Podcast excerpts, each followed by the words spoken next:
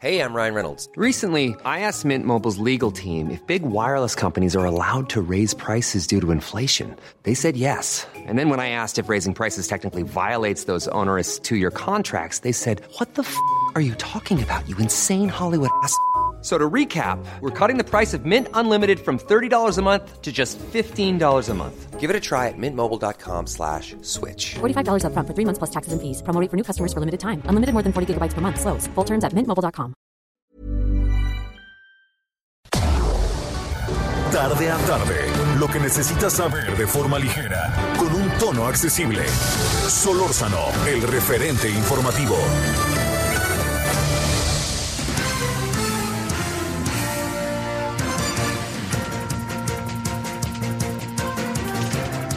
Muy buenas tardes, gracias que está con nosotros. Iniciamos la semana aquí en el referente a través de Heraldo Radio 98.5 de FM. Gracias que nos acompaña.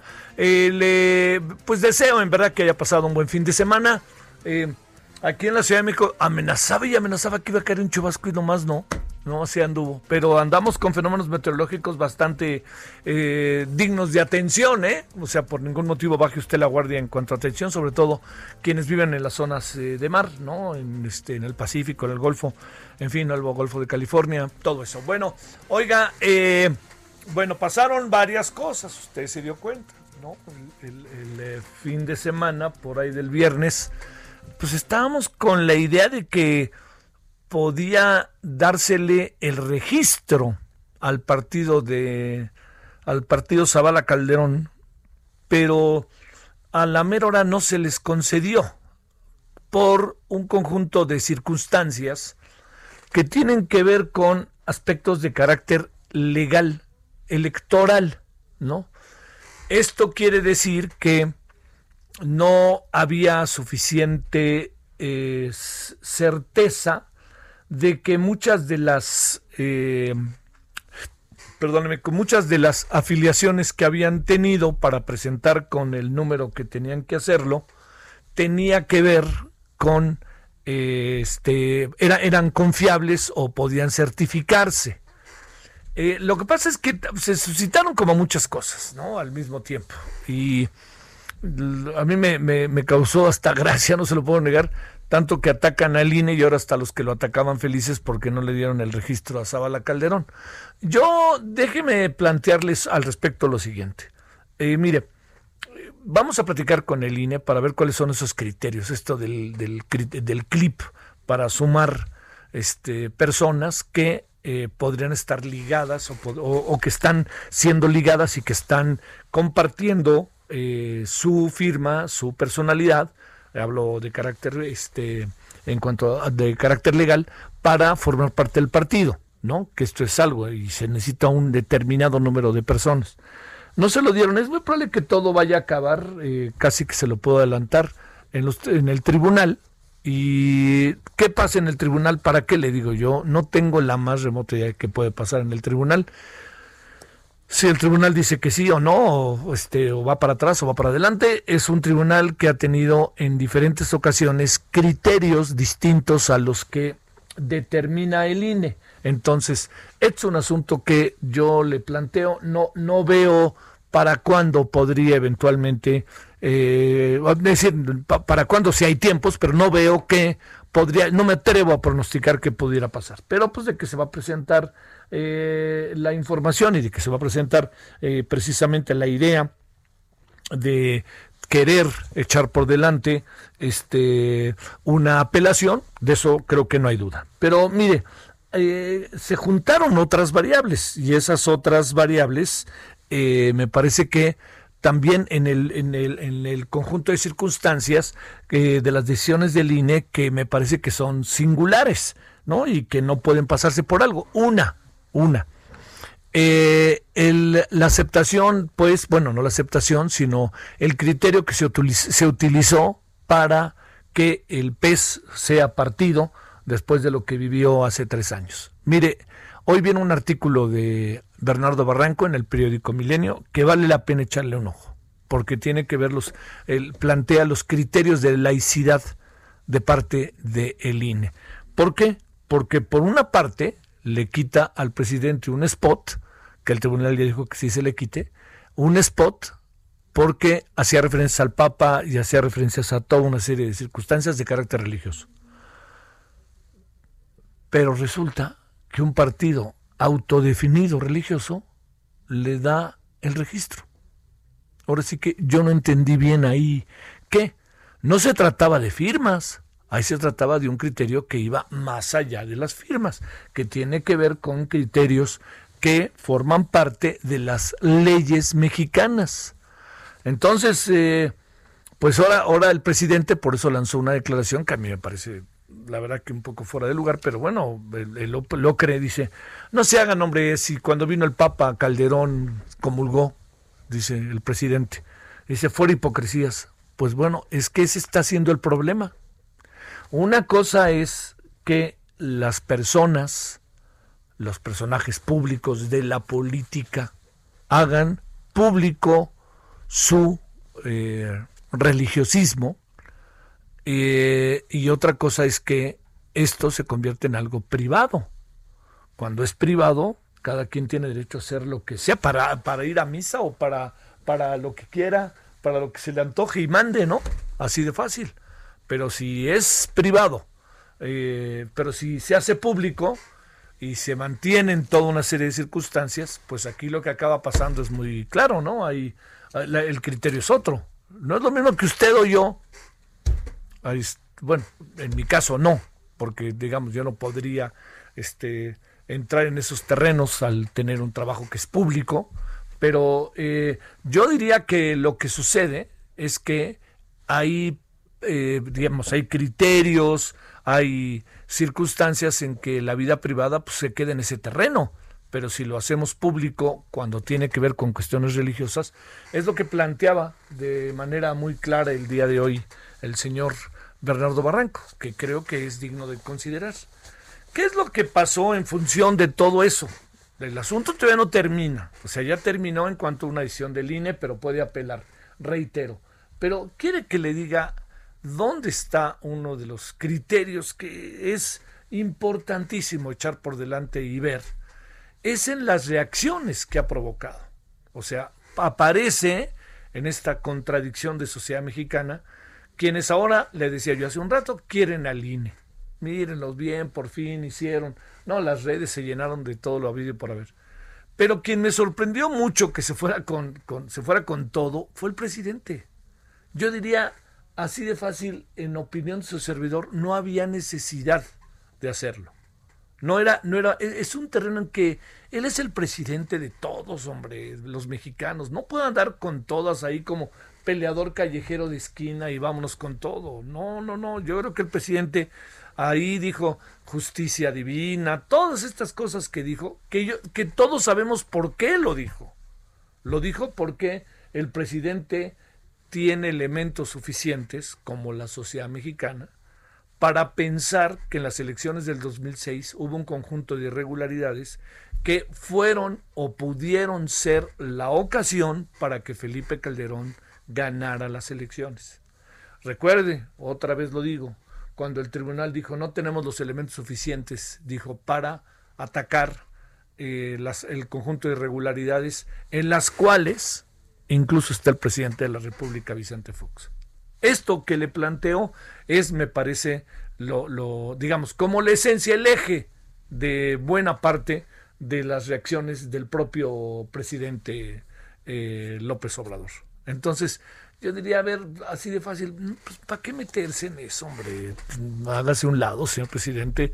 Usted está más allá del bien y el mal en ese sentido, hombre. Pero entonces entra, y además entra en un dime y direte al cual se trepan todos, y entonces en la noche vamos a hablar con Ciro Murayama, a ver qué nos dice respecto a lo que le contestó Felipe Calderón. Y al final de la historia, para que cerremos ya de la información que usted ha tenido a lo largo del día, pues hay otra variable.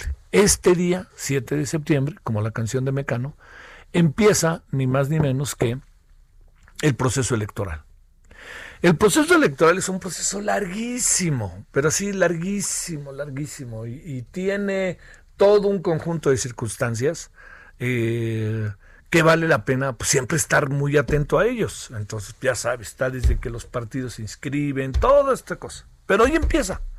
Y termina no el día de las elecciones, sino termina hasta que se da el resultado formal de las elecciones y se cierra la casa, que eso debe ser como dos meses, dos meses después, dos meses después por ahí de lo que es, es, es, es la historia de un proceso electoral como el que hago referencia. Bueno, eh, ¿qué es eh, eh, ¿qué, ¿qué, es lo que qué es lo que puede pasar en este proceso electoral? Mire, voy a decir algo que a lo mejor no le va a gustar a muchas personas. La manera en que pueda perder Morena está en si no saben arreglar sus problemas internos. ¿Por qué? Mire, hoy vamos a hablar con Porfirio Muñoz de al rato. Candidatos hay varios. Y qué bueno que es así. La clave es cómo van a dirimir los candidatos sus problemas. Ya por ahí, Gibran lanzó dos o tres pullas duro y a la cabeza. Segundo, algo que es también mucho, muy importante. Si esto es un preámbulo, imagínense lo que puede acabar siendo algo profundamente delicado. Y eso profundamente delicado es ni más ni menos que la selección de candidatos y candidatos a la gran cantidad de cargos que van a estar en juego en julio, en las elecciones del 2020, 21. Entonces, eso va a ser otra variable. El escenario hoy para Morena es formidable. Usted vea, vea, hágale un seguimiento a las encuestas y se va a dar cuenta, hay estados que hoy son gobernados por el PRI o por el PAN, que aunque se aliaran PRI y PAN, no le ganarían a Morena. Este es un asunto que es, eh, es un escenario que yo creo que si Morena lo sabe aprovechar, va a poder tener un triunfo muy importante y va a poder apoyar a su presidente. Pero si no lo sabe aprovechar, va a poner hasta en un terreno verdaderamente delicado para Morena e incluso para el presidente de la elección del 2024. Ya no piensa en la del 21, ya vamos a la del 24, ¿no? No es tan fácil. Mire, yo creo que el PAN y el PRI, sobre todo el PAN, dijo, no, no, pues mira, nos vamos y al rato regresamos. Y el PRI dijo, nos vamos y al rato regresamos. Así fue, ¿eh? Regresó el PRI en el 2012 y mire cómo nos fue. Pero ahora en la sociedad mexicana hay una idea de que esto del regreso de estos partidos, PAN y PRI, como están hoy constituidos, la sociedad no los quiere. No los quiere. Así de fácil. Morena ganó por el presidente, por Andrés Manuel López Obrador. Ganó por las propuestas de López Obrador, ganó por el espíritu y por la forma de ver las cosas de López Obrador, pero también ganó por el hartazgo de la sociedad contra los que estaban y ahí le dieron no uno, varios, quizás hasta miles, hasta millones de votos al presidente. ¿eh? Por eso se los dieron. O sea, no dudo de todo lo que hizo López Obrador, pero también se le dio porque dijeron, vamos a decirnos de estos cuates, man, ya no los aguantamos. Eso fue el criterio de muchos. ¿eh? ¿eh? yo siempre he dicho que yo voté por López Obrador y no me arrepiento y sigo sin arrepentirme. Este, y sé que cada vez que lo digo me llevo dos o tres aplausos, pero más bien mentadas de madre. Pero bueno, pues mi mamá ya se murió, no sean así. Bueno, pero con lo que concluyo es lo siguiente. La elección que empieza hoy, formalmente, no tiene a una oposición que pueda enfrentar en serio a Morena. No lo tiene. Perdóneme, dígame lo que digan. Digo, el mejor ejemplo es que el PAN de alguna otra manera se anda regodeando porque no le dieron el registro a Calderón a Zabala Calderón. Se anda regodeando. El gran, el gran asunto es, ¿qué va a pasar? ¿Qué va a pasar si esta fuerza que la tienen, es una fuerza menor, pero la tienen, Zavala Calderón no consiguen el partido a pesar de que vayan a los tribunales. ¿Qué va a pasar con ellos? ¿Hacia dónde? ¿Con quién van a estar? Seguramente acabarán en el PAN. Habrá nuevas negociaciones, etcétera, y dirán todo, ¿no? Este, ya empieza a haber cartas contra López Obrador. Síganle, síganle. Si quieren ver a López Obrador fracasar, la verdad que no lo van a ver. O sea, no le va a ir muy bien, sí, muchas cosas las va a hacer, pero esta, esta, es esto de cómo le hago para que, se, para que caiga López Obrador, que fracase. No va por ahí. Hagan lo que tienen que hacer, hombre. Y lo que pasa es que no tienen capacidad de movilización en este momento por ningún motivo. Muy pocos en algunos estados, en municipios quizá, Pero en términos de las elecciones, yo le diría, el gobernador de Querétaro, tan fuerte que se veía, está tocado. Está tocado y vamos a ver qué pasa, ¿no? El gobernador de Nuevo León ya no se va a quedar un independiente ahí, ¿eh? Ahí seguro se queda Morena o el PRI o el PAN en ese orden. O sea, lo que le quiero decir en suma es que no hay capacidad de maniobra ahorita para la oposición y quien la tiene es Morena. Pero el problema con Morena, vamos al inicio, es que Morena trae bronca con Morena. O sea, allá adentro es un partido que no es partido, es un movimiento, no tiene estructuras bien organizadas, no tiene la disciplina de partido que debe de existir, y entonces, por lo tanto, va a haber un máscara contra cabellera que ya verá, ¿eh? de pronóstico reservado. ¿Y qué van a querer? Pues que el señor Andrés Manuel se encargue de resolver el asunto. Iba a ser penoso para el partido que desde fuera llegue el presidente y le diga, señor López Obrador, llega el señor López Obrador para decirles a los de Morena, el partido hecho imagen y semejanza de Andrés Manuel López Obrador les va a decir qué hacer. Bueno, con esto trato de, darles, es esto que parece que anda por todos lados hoy, por la no el no registro para dos partidos, para el partido de Zabala Calderón, pero yo le diría más allá de eso, más allá del no registro, los escenarios que estamos, eh, en, los escenarios en los que estamos metidos. Y esos escenarios colocan, y quiero ser enfático de nuevo, de manera muy fuerte todavía a Morena, con todo y lo que usted puede pensar, si me gusta, no me gusta, etcétera. Dos cosas finales. ¿A usted no le gusta Morena? Vote. ¿A usted le gusta Morena? Vote. Así de fácil. Ahí es donde está la clave, en el proceso electoral del año que entra. Porque ahí tenemos, debemos tener una gran cantidad de votación, debemos darle fuerza al proceso electoral. Antes que nada, los mexicanos, mexicanas decidimos que queremos una cosa u otra cosa y por eso vamos a las elecciones y vamos de manera mayoritaria. Y segundo, a mí ya no me gusta el presidente, pues vaya y vote y así. Pero nomás le digo, abstenerse en una elección como esta, si algo va a fortalecer, puede ser a Morena, ¿eh? Lo voy a decir por qué. Cuando se abstenían en las elecciones del PRI, pues al PRI le da igual que voten muchos o voten pocos en aquellos años, porque tenía su base, lo que se conoce como el voto duro, y ese voto duro le daba para ganar, así de fácil. Entonces, si usted no va a votar, pues este después no vengan las quejas, pero de que estamos en una tesitura hoy muy atractiva, ¿eh? mucho, muy interesante de lo que le puede pasar al país, yo creo que no hay la menor duda, ¿no? Y vamos a ver qué es lo que sucede, porque hay muchos paradigmas que se están rompiendo. Dicho de otra manera, hay que ver qué pasa con los gobernadores, por ejemplo, si, si se mantiene la CONAGO. Hay que ver también qué pasa con, al final, con la, el registro o no de Zabala Calderón, que me parece que hay, ahí también hay algo de sobrevaloración respecto a lo que pueden ser capaces eh, este lo que podría ser capaz este partido en el país. Hay también eh, cosas que están ahí presentes que el presidente va a tener que responder a ellas. Hablo de la pandemia. El señor López Gatel nomás puede hablar venga todo nos da con todo. Qué bárbaro señor López Gatel. Ya, ya, ya, empiezan a ser insufribles las conferencias. Este y también lo otro que hay es eh, proyectos que vamos a, vamos a ver qué sucede con ellos. La verdad, vamos a ver. Yo no alcanzo a tener con toda claridad qué, tiene, qué, qué puede pasar con muchos de los proyectos que el presidente ha echado a andar. Bueno, es parte de lo que hay.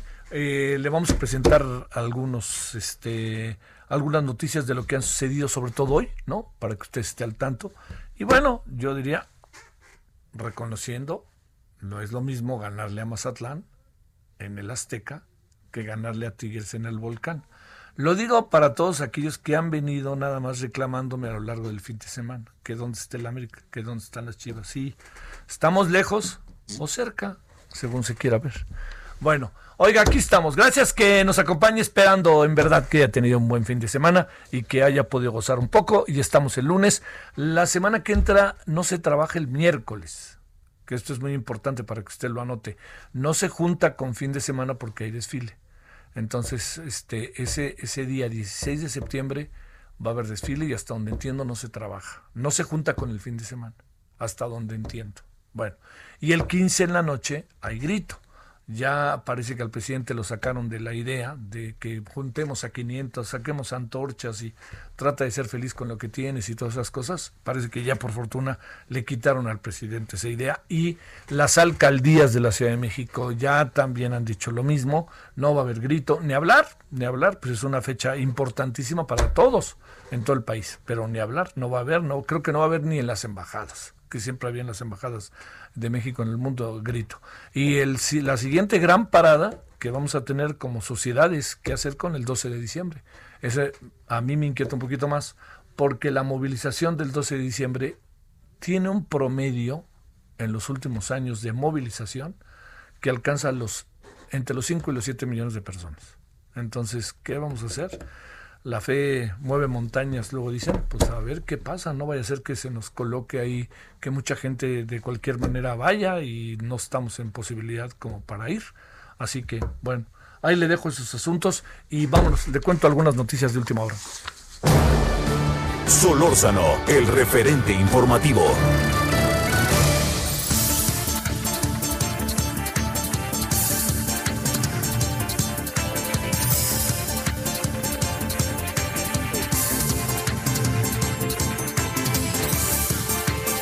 Bueno, le cuento entonces 16 con 20 en la hora del centro. Eh, gobernadores que integran la Alianza Federalista están reunidos todavía, ha sido una larga reunión allí en Chihuahua, capital, para analizar su permanencia en, conferencia nacional, en la Conferencia Nacional de Gobernadores y avanzar en estrategias y acuerdos por la reactivación económica y el combate a la emergencia sanitaria por COVID-19. Le cuento que a horas de que la Cámara de Diputados recibe el presupuesto 2021 para su análisis y discusión, en Palacio Nacional el presidente López Obrador adelantó que será austero, aunque no se descuidarán las obras importantes de gobierno.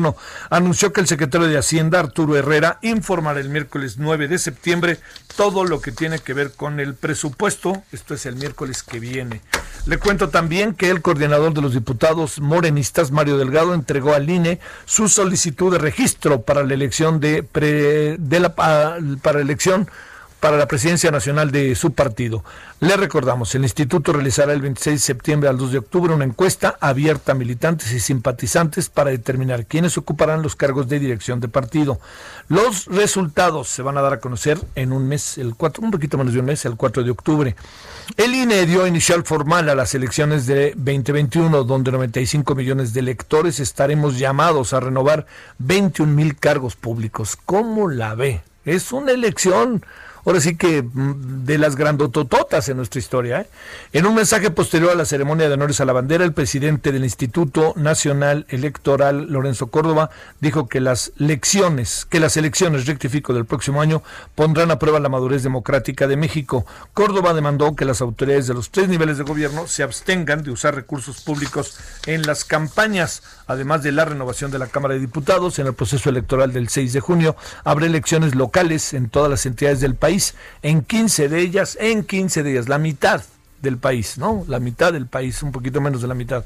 En 15 de ellas se va a elegir nuevo gobernador o gobernadora. Bueno, el que no tiene para dónde hacerse, ¿eh? la verdad, bueno, así es esto, pues. Es el abogado Juan Collado. Ahora es señalado por su presunta responsabilidad en el delito de peculado por 13 millones 780 mil pesos en perjuicio del gobierno de Chihuahua bajo la modalidad de simulación de contratos por servicios legales no proporcionados. Tras una audiencia de más de 12 horas, la jueza de control Guadalupe Hernández determinó como válidas las pruebas presentadas por la Fiscalía General del Estado. Le cuento que un tribunal federal rechazó amparar a Emilio Lozoya Austin, exdirector de Petróleos Mexicanos, quien impugnó la investigación que inició en su contra la Fiscalía Especializada en Delitos Electorales por el caso Odebrecht, donde se presume que el dinero de sobornos fue destinado a las elecciones intermedias del 2015. Alegaba que los delitos ya habían prescrito. Eh, la, eh, la, fe, la Fiscalía ha determinado que los delitos cometidos en 2012 por el caso de Brecht ya prescribieron. Sin embargo, la Fiscalía ha dejado también claro que los presuntos delitos electorales eh, cometidos por la constructora brasileña en 2014 todavía no prescriben. Dinero que se cree fue a parar a las elecciones intermedias del 2015. Ahí, es donde está el asunto de si el señor Lozoya pudiera ser enjuiciado o pudiera haber alguna acusación en su contra por el dinero para las campañas. Prescribió el 2012, pero el 2015 no ha prescrito. Ojo con eso. Bueno, norma para que gasolineras de litro al de litro den litro de a litro. Ya va a ser obligado a partir de octubre. Esto lo señaló el Procurador Federal del Consumidor Ricardo Sheffield, titular de Profeco, comentó en una conferencia mañanera que esta norma estuvo lista para desde 2017, pero va a entrar en vigor en 2018 se concedió una prórroga. La norma establece cambios obligatorios en las bombas, tanto en cuestiones físicas como de software, en las cuales se puede medir de forma más exacta y sencilla si los litros que se dan a los consumidores son de a litro. Bueno, aquí andamos, muchos temas hoy, va a está interesante, ojalá nos acompañe. Vamos a una pausa. El referente informativo regresa luego de una pausa. Estamos de regreso con el referente informativo.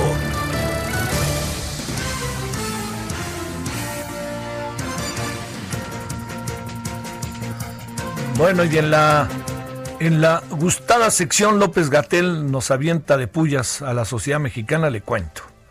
El subsecretario consideró que existe un sector de la sociedad que no está preparado para asumir la verdad y ante cualquier expectativa no cumplida rincona a la autoridad y pide la salida de los responsables.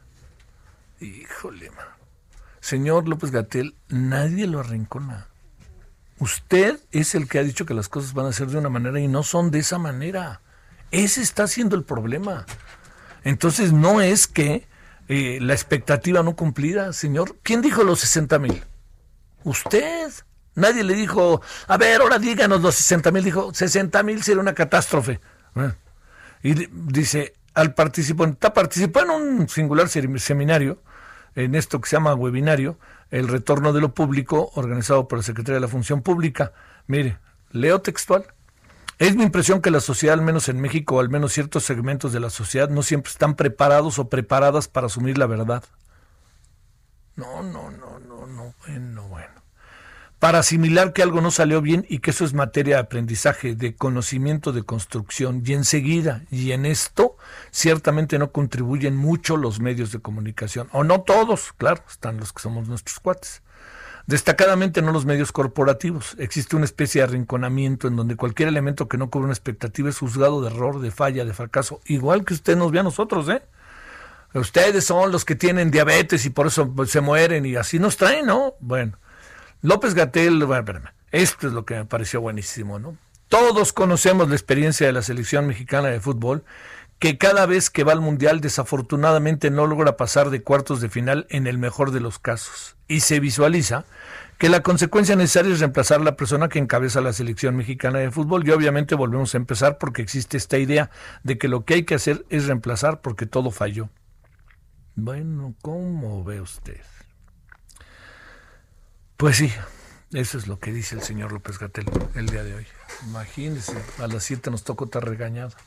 Bueno, al que se la quiera tragar. Vámonos a las 16 con 32 en la hora del centro.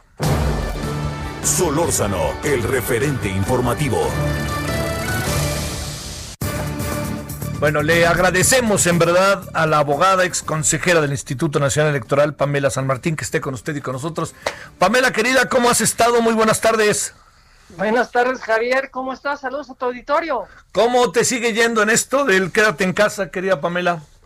Pues creo que igual que a todos, tratando de acoplarnos a esta, a esta nueva situación y pues tratando de ser lo más responsables posibles con la misma, ¿no? Claro, por ahí va. A ver, Pamela, este, ¿cómo, cómo viste lo del viernes sábado? Allá con los partidos, en fin.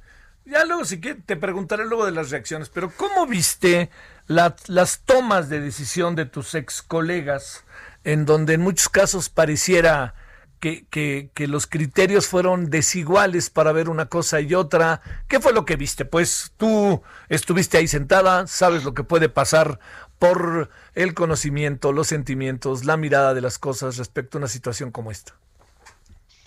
Me parece que lo que vimos el viernes por la noche, casi madrugada del sábado, fue eh, pues una discusión muy amplia en torno a la decisión de qué criterios se tenían que emplear para determinar si, un si una organización ingresa al sistema de partidos políticos como partido político o no.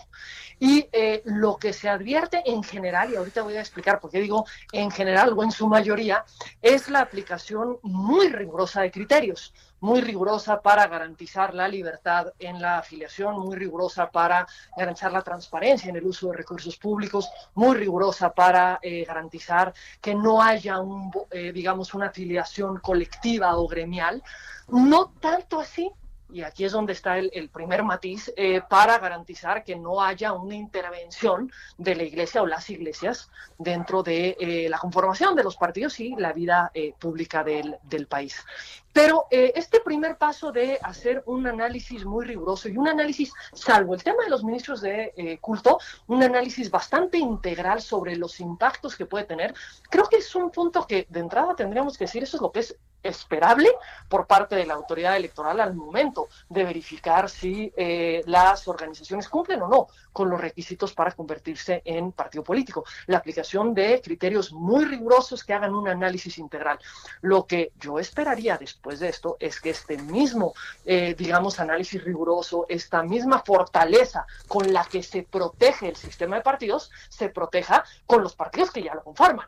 Es decir, que no solamente le pongamos una cantidad enorme de trabas y de requisitos y de reglas a los partidos que van a ingresar, o al que puedan o no ingresar nuevos partidos, pero al momento de ya estar en el sistema de partidos, pues entonces ahora sí, eh, digamos, viva la laxitud, que ese me parece que ha sido un poco el principio que ha prevalecido. Si este es un nuevo punto de partida, decir, desde hoy sí se tienen que cumplir con todas las reglas y sí tenemos que garantizar el adecuado funcionamiento del sistema de partidos, me parece que sería una magnífica, una gran noticia para las y los mexicanos el poder con esta, digamos, con este cuidado hacia el actuar de los partidos, este cuidado en la fiscalización, este cuidado en el cumplimiento de las reglas. Insisto, esto no había sido lo que habíamos visto hasta el día de hoy, pero pues yo esperaría y me parece que el contexto de exigencia que tendríamos que generar es que una vez que con, esa, con ese cuidado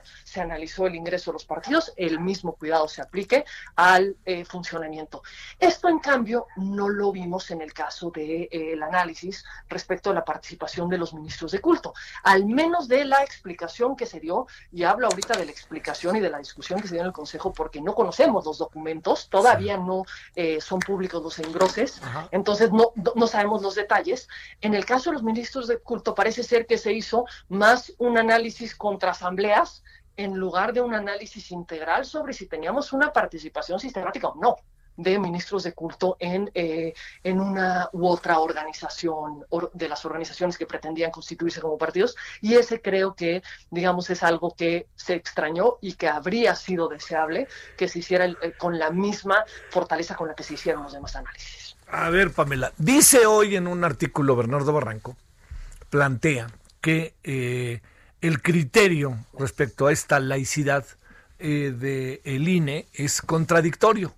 Dice, por una parte, eh, le baja al presidente de la República una referencia sobre el tema del Papa, religioso, etcétera, y por otra parte acepta un partido como el PES, que es un partido por definición religioso, con sentido religioso. ¿Qué piensas de esto?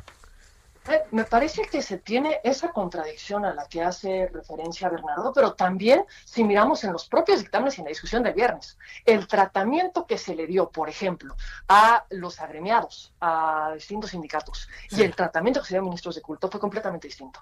Cuando se miraron los agremiados de los sindicatos, lo que se buscó es su intervención en los distintos espacios y el impacto general que se tendría en la conformación de, eh, del partido político.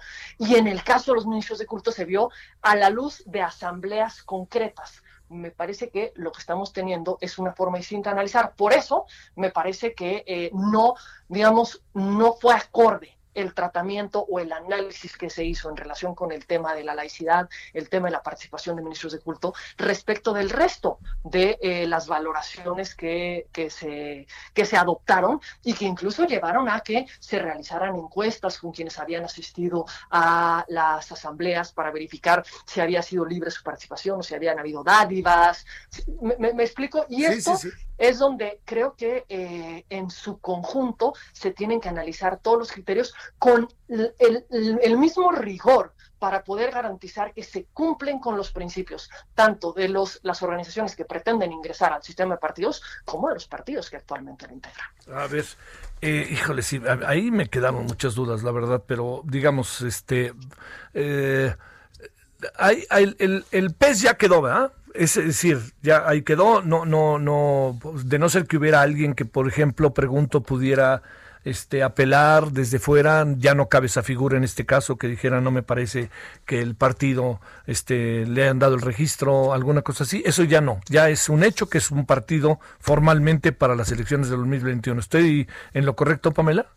Todas las decisiones de la autoridad, todas pueden ser objeto de impugnación de, la autoridad administrativa, en este caso del INE, pueden ser objeto de una impugnación y eh, en caso de que se impugnara, que se promoviera un medio de eh, controversia, entonces le correspondería al eh, Tribunal Electoral, como le corresponderá al Tribunal Electoral analizar el caso de las impugnaciones que presentan las organizaciones a las que no se les dio el registro. Claro, perfecto. Bueno, ahora vamos al siguiente caso, al partido de, de Margarita Zavala, que este, ella dice que está ahí, aunque es muy difícil dejar de verlo este como partido Zabala Calderón. Pero bueno, en este, ¿qué te parecieron los criterios, esto del clip y todo ello, Pamela?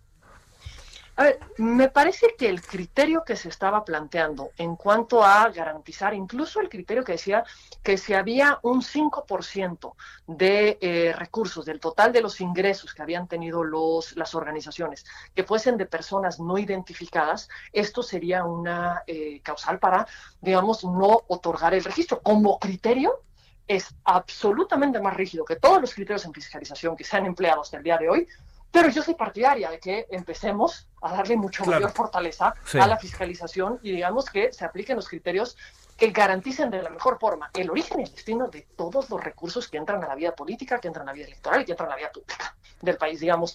Eh, como criterio me parece que es un criterio adecuado. Creo que aquí también tenemos que tener en cuenta que en el caso de eh, la aplicación, lo que se, la interpretación que se dio para efectos de eh, considerar que era utilizar esa aplicación era equivalente a recursos de personas no identificadas, es una interpretación estricta porque ciertamente la aplicación no aporta los datos de eh, identidad de los aportantes directamente, eh, pero no es, digamos, con otros ejemplos que se han tenido, que me parece que podrían ser similares, no es el criterio que, había, que se había empleado en el Consejo, lo que no significa que sea un mal criterio.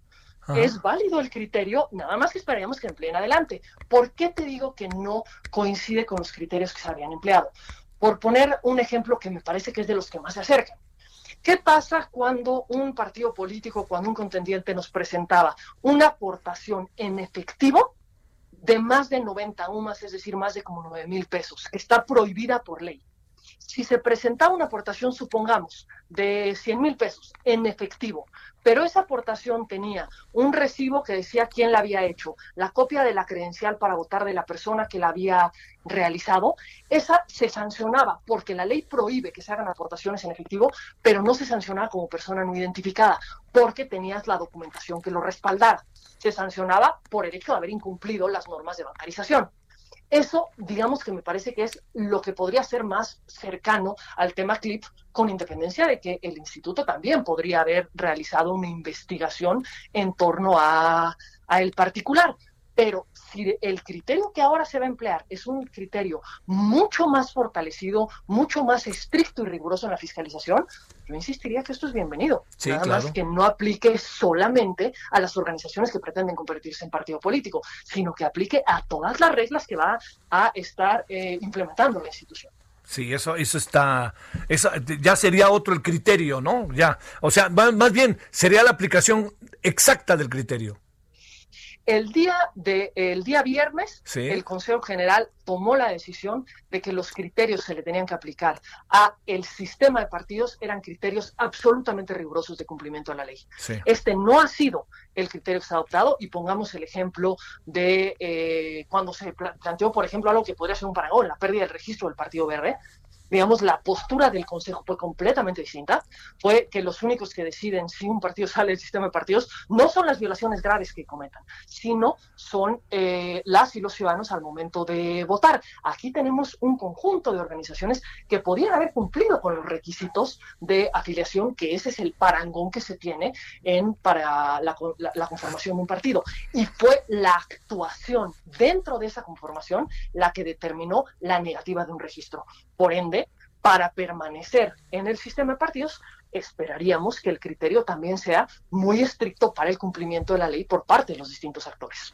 Este. ah, eh, todo indica que el partido de Margarita Zavala va, va a llevar las cosas al tribunal, ¿verdad? Podría, que, podría cambiar. Podría cambiar el tribunal, como en otras ocasiones ha pasado la decisión del INE, ¿verdad?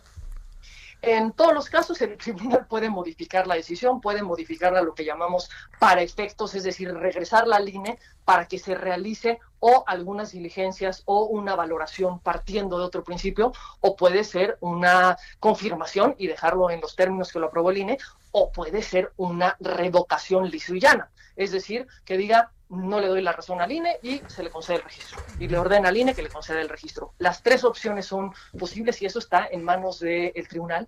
Y creo que será importante que también la decisión que tome el tribunal se haga cargo de la necesidad que tenemos de eh, fortalecer las reglas que se les aplican a los partidos políticos y la necesidad de que los partidos como entes de interés, de interés público Sí. sean los primeros en cumplir con las reglas de su permanencia y las reglas de competencia.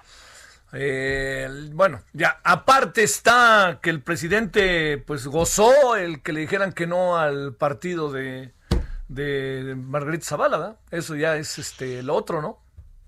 Bueno, me parece que, digamos, es muy poco afortunado un pronunciamiento del presidente en un sentido o en el otro. Sí, sí, sí. Creo que eh, lo, es muy clara nuestra legislación en, el, en la que eh, eh, ni el presidente, ni ningún servidor público, ni ninguna institución o ente o, o dependencia de eh, gobierno o de cualquiera de los poderes debe intervenir en asuntos eh, político-electorales, en asuntos que tengan que ver con la competencia entre los partidos políticos. Y en ese sentido creo que fue bastante, bastante desafortunado. Eh, y creo que eso no es lo que debe de eh, alimentar ni la decisión del tribunal, ni debió ser algo que eh, influyera, por supuesto, en una decisión previa que fue la que fue tomada el día viernes. Sí, sí. Y ahí también está que ya se desdijo Felipe Calderón de lo que dijo del papá de Lorenzo Córdoba, que también uno dice, no se pueden mantener callados, mi querida Pamela, ni, ni prudentes, ni discretos. Entiendo que pues este es- son batallas largas, ¿no? Pero no está todo definido respecto a este partido político. Como decías tú, puede el tribunal decir cualquier otra cosa, como darle el registro, así de fácil, ¿no? Una, creo que lo que tenemos que eh, aprender todos y todos es a cumplir con el Estado de Derecho, es decir, con las reglas y las Sí, vías que sí, nos sí. hemos dado, las instituciones cumplir con sus propias reglas, cumplir con sus propias obligaciones y todos los distintos actores respetar las reglas y- del juego que han sido establecidas, que estas incluyen el que toda decisión pueda ser impugnada. A veces se, eh, se mira el hecho de que el tribunal revoque las decisiones del INE como una cuestión de eh, un pleito entre las instituciones. No, es parte del sistema que tenemos. Y creo que tanto las decisiones del tribunal como las decisiones del INE siempre tienen que ser objeto de una reflexión, tienen que ser objeto de un análisis y, por supuesto, pueden ser objeto de la mayor de las críticas cuando eh, no se aplican los mismos criterios, cuando hay una vara digamos, distinta con la que se mide, Sí. se mide a unos y a otros, o cuando no se cumplen con los principios y las reglas que vienen establecidas en, en la legislación, ya sea en nuestra constitución o en nuestras leyes. Y eso es algo a lo que creo que no podemos renunciar ni desde las autoridades ni desde los espacios, digamos, de los medios de comunicación, desde la academia, desde las organizaciones de la sociedad civil, precisamente para generar un contexto de exigencia a tener, a, a dejar de estar mirando lo público como algo que es malo en sí mismo, porque hay un desencanto hacia lo público precisamente ante eh, la ausencia de conexión que de pronto hay con este Estado de Derecho y creo que sobre eso es do- donde tenemos que trabajar todas y todos. Te mando un gran saludo, Pamela San Martín, y mi agradecimiento que hayas estado con nosotros. Otro abrazo, querido Javier, y nuevamente saludos a tu auditorio. Gracias, gracias. Bueno, le cuento, eh, le cuento algo, le voy a contar algo que me están enviando, mm, ahí de, incluso del gobierno de Chihuahua. Le voy a contar, espéreme tantito. Déjenme que acabe de llegar. Aquí ya estamos. Que los 10 gobernadores que integran la Alianza Federalista, está llegando ahorita un, este, un eh, pero también está llegando un documento del gobierno del estado de Chihuahua, porque ahí es la ceremonia de los de la CONAGO, ¿no? Los integrantes de la Alianza Federalista anunciaron en, en, su salida de la Conferencia Nacional de Gobernadores luego de sostener esta reunión a la que hago referencia en Chihuahua. Eh, debido a ello, tras escuchar el punto de vista del gobernador Juan Manuel, eh, los 10 gobernadores que conformamos la alianza hemos resuelto poner fin a nuestra participación y esto quien lo dijo fue Javier Corral. ¿Quiénes son los gobernadores que dejan esta organización, que ya tenía un buen rato? Los siguientes, Tamaulipas, PAN, Nuevo León Independiente, Coahuila PRI, Durango PAN, Michoacán PRD, Colima PRI, Jalisco Movimiento Ciudadano, Aguascalientes PAN, eh, Aguascalientes sí PAN, Chihuahua PAN y Guanajuato PAN. Así de fácil. Hay un priista, un movimiento ciudadano, un independiente, dos periodistas, perdón, un movimiento ciudadano, un independiente, un PRD, pues está ahí, ya, han decidido salirse de la CONAGO como ya lo se veía venir, ¿eh? ya se veía venir. Ellos pertenecen a lo que se conoce como la Alianza Federalista, pero han decidido dejar la CONAGO, que es una decisión, pues sin duda alguna importante, ¿eh? importante, porque, bueno, pues también se, se hacen a un lado de, también de una intercomunicación a ver cómo le hacen con el presidente. De cualquier manera se, se, pues, se, platica, ¿no? Digo, tampoco pensemos que ahí se rompe todo, pero sí es evidentemente una sacudida, ¿eh? No se puede por ningún motivo perder de vista. Vámonos a las 16.50 en la hora del centro. Solórzano, el referente informativo.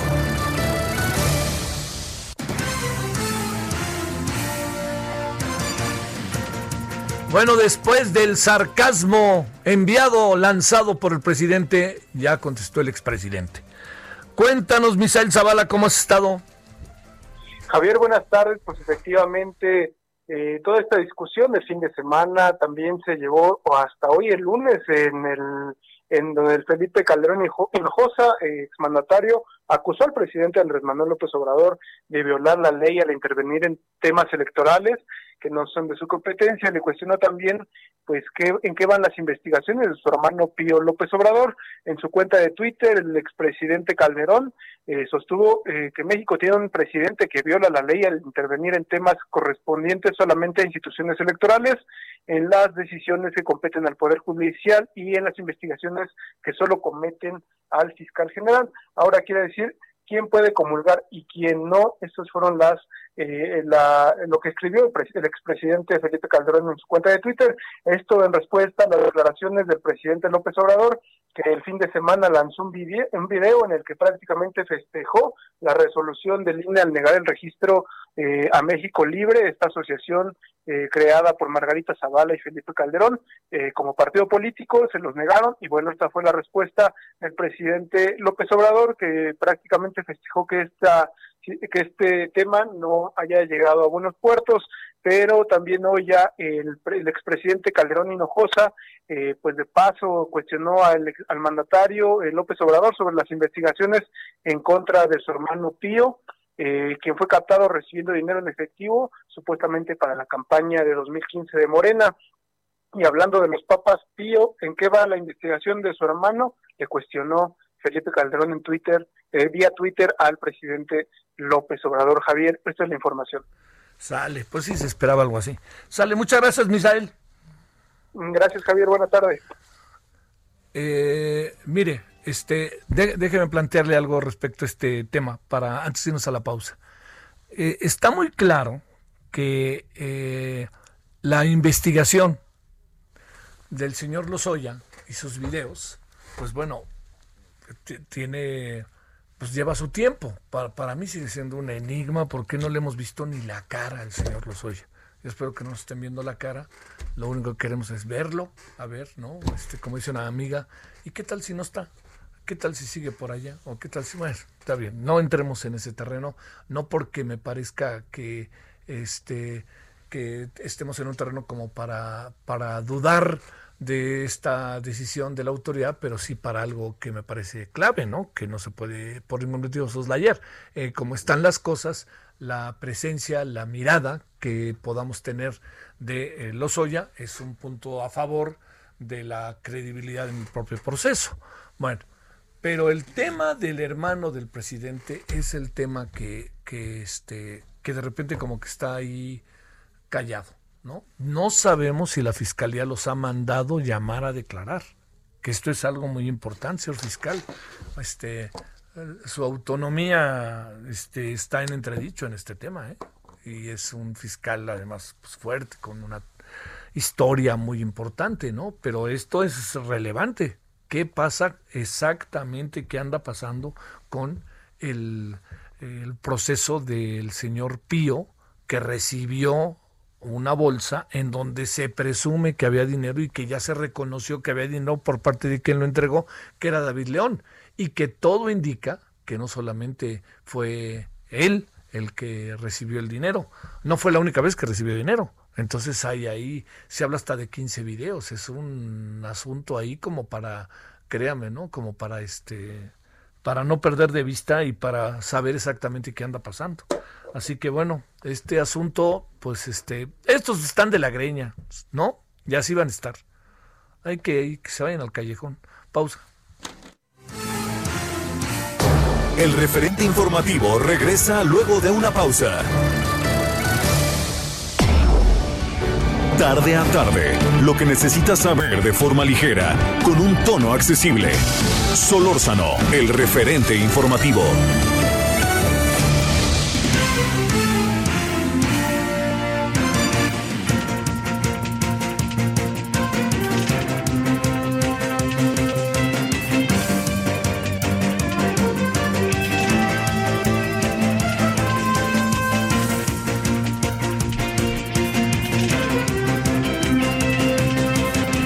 Vámonos eh, a la segunda hora de la emisión de esta tarde de lunes 7 de septiembre de este 2020. Estamos en el eh, en el referente en el 98.5 de FM aquí de eh, Heraldo Radio. Bueno, este a ver, hace unas semanas, dos semanas para ser preciso, hablamos de el uh, semana y media, del lío mayúsculo que hay en el Congreso de Baja California Sur. Es evidente que se juegan muchas cosas, porque también se está ahí peleando ya quién se va a quedar con, eh, con la gubernatura. Pues ahí están ya peleándose por eso, ¿no?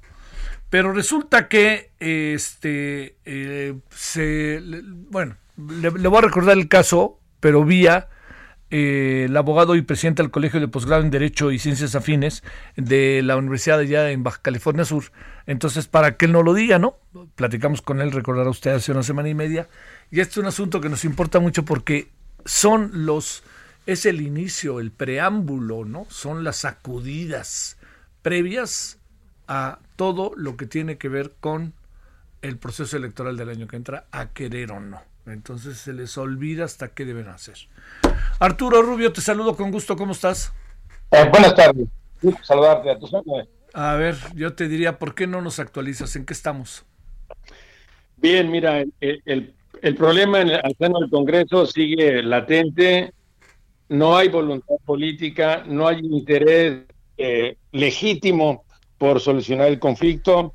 Solo tenemos 21 diputados, que es el Congreso más chico del país y evidentemente el más conflictivo, porque por un grupo de 13 diputados que enfrentan a un grupo de 8, está totalmente paralizado el quehacer legislativo, vienen eh, momentos claves para la vida del Estado, como aprobar presupuestos, tenemos una enorme carencia de agua en la entidad, somos un desierto, eh, hay una probabilidad de que se eh, consiga el financiamiento para una planta desaladora o bien para construir presas o represas. Y esto no es posible porque no hay autorización del Congreso, porque no hay actividad legislativa, porque estamos en, en la absoluta inopia y paralizado por completo el Estado, a un costo que ya es incalculable. A ver, ¿esto qué significa en términos de la operación del Congreso? ¿El Congreso no, pasa nada en el Congreso o sí está legislando? El Congreso eh, está dividido en dos grupos, eh, uno de ocho diputados, uno de trece, y cada grupo dice tener la titularidad de, la, de la mesa directiva. Entonces hay dos mesas directivas y ambos grupos están sesionando y ambos grupos están emitiendo eh, dictámenes y acuerdos, pero como hay un proceso de amparo interpuesto por el grupo de los ocho, y como hay una controversia constitucional interpuesta por los trece, y hay otra controversia constitucional interpuesta por el gobernador, porque de acuerdo a la ley, todo lo que decreten los diputados debe publicarse en la Gaceta Oficial. El diputado le dice a la Suprema Corte, oye, son dos grupos, no sé a quién hacerle caso. Y la Suprema Corte le dice al gobernador, no publiques nada, es decir, otorga una suspensión hasta que el conflicto se resuelva. El problema es que tenemos seis meses, el conflicto no se resuelve porque ambas partes siguen montadas en su postura de intolerancia, de ilegalidad, de falta de estatura política, y ambos grupos están esperando a que la Suprema Corte diga quién tiene la razón, pero el problema es que la Corte, por estrategia, esto siempre lo ha hecho la Corte, la Corte no resuelve problemas domésticos o no lo hace rápido. Si la Corte resolviera este problema rápido, todos los congresos de todo el país acudirían a la Corte para que les solucionara los problemas. Entonces la Corte manda un mensaje muy claro. Voy a retrasar y voy a retrasar y voy a retrasar el proceso.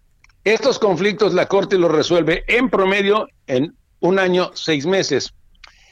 En un año, seis meses acabó el periodo de esta legislación y todo quedó en el limbo. Entonces, aquí lo que necesitamos es que alguien haga razonar a los diputados, se sienten a negociar como adultos, como profesionales, como políticos que representan al pueblo al que están pateando, se sienten en una mesa de negociación, se repartan los cargos, el resto que les queda de su periodo legislativo y empiecen a trabajar. Hay muchas propuestas, colegios, asociaciones civiles, barras de abogados, eh, que les han pedido que se pongan a negociar y les han ofrecido la mediación. Tenemos en el Estado un magnífico centro de mediación que sería totalmente imparcial, pero lo que necesitamos en realidad, tenemos todo para que se solucione el problema, pero no hay voluntad política de estos diputados. Es un problema muy grave. Arturo. Sin precedentes. Sí, sí. A ver, eh, los diputados, de, qué partidos son? A ver, hay una mayoría de Morena, ¿no? Queda claro. Sí, el, grupo de los 13 mayoritariamente son de Morena, sí. ¿Y el otro grupo? Es de eh, PES, PAN y PRI. Y el, el eh, digamos, eh, por, ¿por dónde camina la razón, por decirlo de alguna manera, Arturo? ¿Por dónde camina la, cordura? El, conflicto nace porque se, con motivo de la pandemia, el grupo de, de los ocho, digamos, el grupo minoritario tenía la presidencia de la mesa en marzo, a mediados de marzo y por, efecto, por, motivos de la pandemia eh, suspenden la, la, actividad y este y, nadie se opuso a esa suspensión, entonces quedó en que se suspendía el, el proceso legislativo, en tanto y cuanto durara la pandemia. Pero el otro grupo de los 13 dijeron, no, este, como la presidenta del, de la mesa directiva no sometió a votación la suspensión, entonces, es ilegal y vamos a, abrir una sesión, vamos a reanudarla y vamos a tomar el poder. Entonces, en principio hay un poco de razón en cada grupo, porque lo que hace el, grupo de los ocho al suspender la sesión, dice, si no hay oposición, se entiende que hay una aprobación eh, tácita. Y el otro grupo dice, no, esa aprobación tiene que ser expresa. La ley no dice nada al respecto. Entonces, en este, esa pequeña laguna legal gravita toda la pugna de poder. Si esto tiene que ser resuelto por la Suprema Corte, la Suprema Corte va a tener que decir, basta la autorización tácita o se requiere expresa. Y entonces, a partir de eso, uno de los dos grupos tiene la razón. Pero esta solución por parte de la Suprema Corte puede tardar otro año. Y mientras el, el, proceso legislativo se atora. Como hay un amparo y dos controversias, hay una suspensión. El efecto de la suspensión es que no pasa nada. Y es lo que está ocurriendo, no está pasando nada. Entonces necesitamos que entiendan que la Corte no les va a resolver el problema, no les va a hacer la tarea, se sienten, se pongan de acuerdo, retiren su demanda de amparo y controversias constitucionales y fin del problema. Si ellos se ponen de acuerdo, el gobernador, aunque quisiera eh, bloquearlos, no podría hacerlo, porque el motivo de su controversia es la falta de unidad en cuanto a la mesa directiva. Entonces, lo único que necesitamos es que 21 personas se sienten como adultos y resuelvan con honestidad y con responsabilidad esta, este enjambre de tonterías consecutivas en que nos tienen inmersos. El gobernador no puede hacer nada, ¿verdad? El, el gobernador está sacando provecho de esta situación porque mientras esto ocurre, él está disponiendo de presupuestos, empréstitos y nadie lo vigila. Entonces, y, y, sí, definitivamente no puede hacer nada por la autonomía de los poderes. A ver, y una más, eh, Arturo. La, la, en, en el fondo, eh, yo decía como una no no no no en la obsesión por las elecciones del año que entra sino en la mirada de las cosas que inevitablemente nos lleva a dentro de los muchos escenarios no dejar de pensar en las elecciones del año que entra esto también por ahí va el problema empezó con mucha antelación y el costo político para los que están inmersos en este conflicto va a ser muy alto. De hecho, ninguno de los 21, por todo este descrédito que, se ha generado, tiene verdaderas posibilidades de escalar un cargo político. Hasta, hasta en su propia eh, proyección política se están viendo afectados estos señores, porque se metieron en un juego ya, es, y este, es un, este es un tobogán. y parece que no han han entendido que tienen que sentarse a negociar y, entre, y, para ambos grupos sentarse a negociar es, es, es, una derrota, porque no tienen la, la, visión de lo, que, de lo que es la dimensión del problema que eh, están afectando a toda la entidad. Es favorito Morena en el Estado, ¿verdad? Para eh, las elecciones del año que Todas las estadísticas publicadas ponen en primer lugar a Moreno. ¿También en el plano del Congreso? En, el Congreso, eh, eh, fíjate que, que, Morena perdió la, alianza que llevó al poder por el efecto López Obrador a este grupo. Sí. Inicialmente, inicialmente eran 17, tenían mayoría absoluta. Pudieron haber hecho y deshecho lo que quisieron, pero el, el, la pugna por el poder al interior de una coalición que fue estaba pegada por, con chicle, tú sabes, únicamente fue lo único que los unió fue el efecto López Obrador. Entonces empezaron a pelear y, eh, llegó un momento a finales del año pasado en que la alianza de 17 que llegó con Morena al poder, 17 de 21, eh, se convirtió en 11. Pudieron recuperar a dos de los que perdieron y es como se, se, encuentra ahorita dividido el, el grupo, 13 mayoritariamente de Morena y 8 de oposición. Qué cosa, querido Arturo. Uy, mira, ¿no? Este además está, está extenso, pero no muy poblado el estado. Está bellísimo, pero no muy, con un legislativo bastante cuestionado. Y en eso andamos, ¿no? Sí. Qué cosa. Bueno. Bueno, pues este, no hay fecha para que esto se resuelva, ¿verdad? No hay, no, no. Bueno, sale Arturo Rubio, muchas gracias. Gracias a ti. Hasta luego. Él es el abogado, presidente del Colegio de Posgrado en Derecho, Ciencias Afines en Baja California Sur. Déjeme eh, decirle algo sobre las primeras declaraciones que surgen eh, este, respecto a el porqué de la de lo que nosotros presumíamos, ya se veía venir, de que los de la Alianza Federalista se salían de la CONAGO, de la Conferencia Nacional de Gobernadores, ahí le va. Continuar, dice Cabeza de Vaca, gobernador de Tamaulipas, eh, continuar reforzando nuestra capacidad de diagnóstico y atención oportuna de pacientes COVID, así como fortalecer nuestra institución de nuestra, nuestras, perdón, plural, instituciones de salud, crear la Agencia de Promoción de Inversiones Invest en México para traer capitales a nuestras entidades, incorporar la energía como tema de la agenda permanente de la agenda de la Alianza Rectifico Federalista, a fin de velar por la soberanía energética, garantizar combustibles y energías más accesibles y fortalecer una política energética sustentable, exhortar a la Secretaría de Energía para que libere los recursos de fondos como el minero comprometidos para proyectos ya autorizados. Jalisco presentará una propuesta del protocolo para el regreso a clase, tomando en cuenta la modalidad presencial cuando sea conveniente. Seis, a partir de hoy, los diez gobernadores de la Alianza Federalista dejamos de integrar y de participar en CONAGO oficial a fin de construir un nuevo espacio de colaboración efectiva, diálogo y contrapeso entre las entidades y los poderes del Estado. Esto es lo que dice hoy el gobernador de Tamaulipas, que este, en, este planteamiento al que hago referencia de, como le informamos este, de manera puntual, de la, ahora sí que 10 gobernadores dejan, eh, dejan ya a un lado, hacen a un lado pues su participación en la CONAGO. 17 con 14 en la hora del centro. Solórzano, el referente informativo.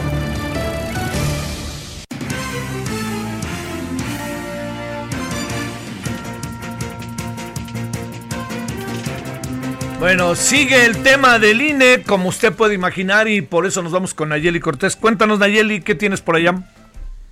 Buenas tardes, Javier. Pues hoy dio inicio formalmente el proceso electoral 2020-2021. Estarán en disputa 21 mil cargos, entre ellos 15 gubernaturas y también se renovará pues la Cámara de Diputados.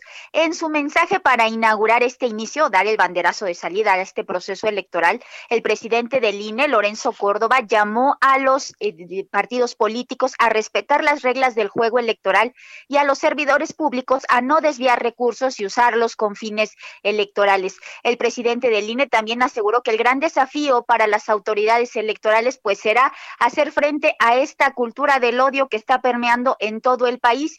También dijo dijo que este 2021 pues será la oportunidad de optar entre el autoritarismo y también entre pues la, quienes han mantenido pues la democracia con defectos, pero que finalmente la han apuntalado, dijo.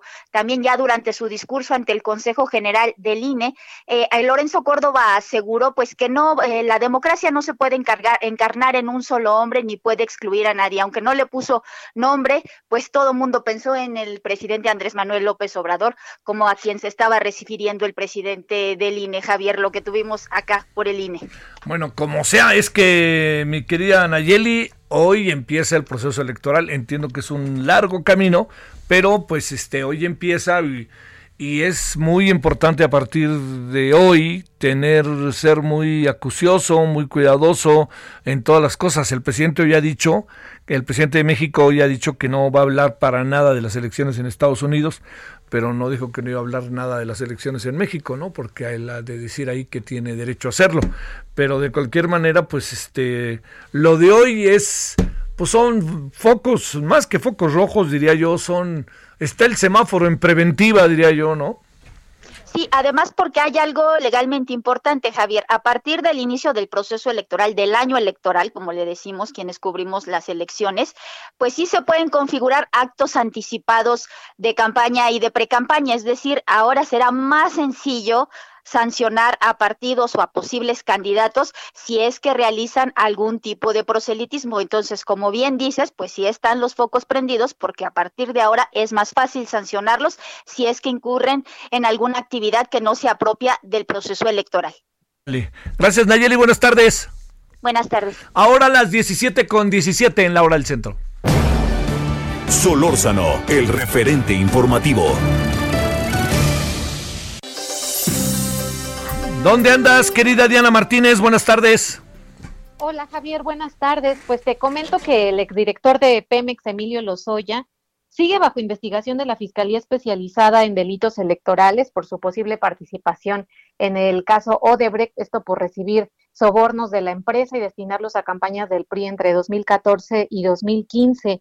El juez octavo de Distrito de Amparo en materia penal en la Ciudad de México había negado un amparo al exfuncionario, quien buscó que la Fiscalía ya no continuara con esta indagatoria. Eh, sin embargo, Lozoya impugnó la resolución para que un tribunal colegiado resolviera su inconformidad. Y bueno, pues ya finalmente los magistrados del tercer tribunal colegiado en materia penal en la Ciudad de México confirmaron la sentencia dictada por el juez de amparo. Esto significa que, la Fiscalía especializada en delitos electorales puede seguir con la investigación como lo señaló en el acuerdo del pasado, del 3 de junio de 2019, cuyo contenido es el que reclama justamente Lozoya. La Fiscalía ya había determinado la prescripción de los delitos electorales contra Lozoya por el presunto financiamiento ilícito de la empresa Odebrecht a la campaña de Enrique Peña Nieto en 2012 pero todavía tiene vigente una carpeta de investigación por recursos que se destinaron a las elecciones intermedias en varios, en, varios estados entre 2014 y 2015, Javier.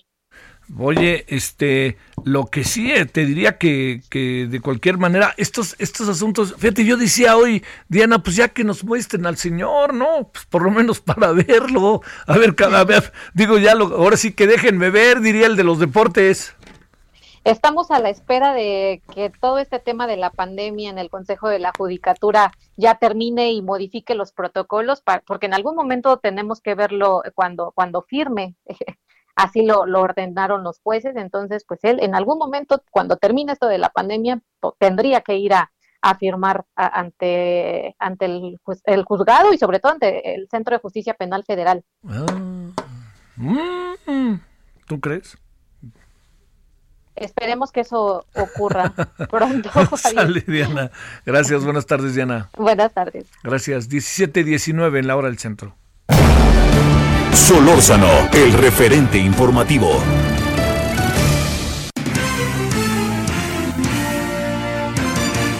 No, sabe que al ratito, en unos, que serán unos 10 minutitos, vamos a conversar con uno de los, bueno, no es oficial, pero va hacerse oficial en las próximas horas, eh, candidato a la presidencia de Morena, que es Porfirio Muñoz Ledo.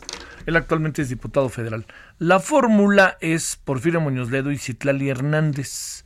Citlali Hernández fue, es la diputada que, no sé si se acuerda, tuvo un atentado ahí con una sobre que llegó, bastante lamentable, por cierto.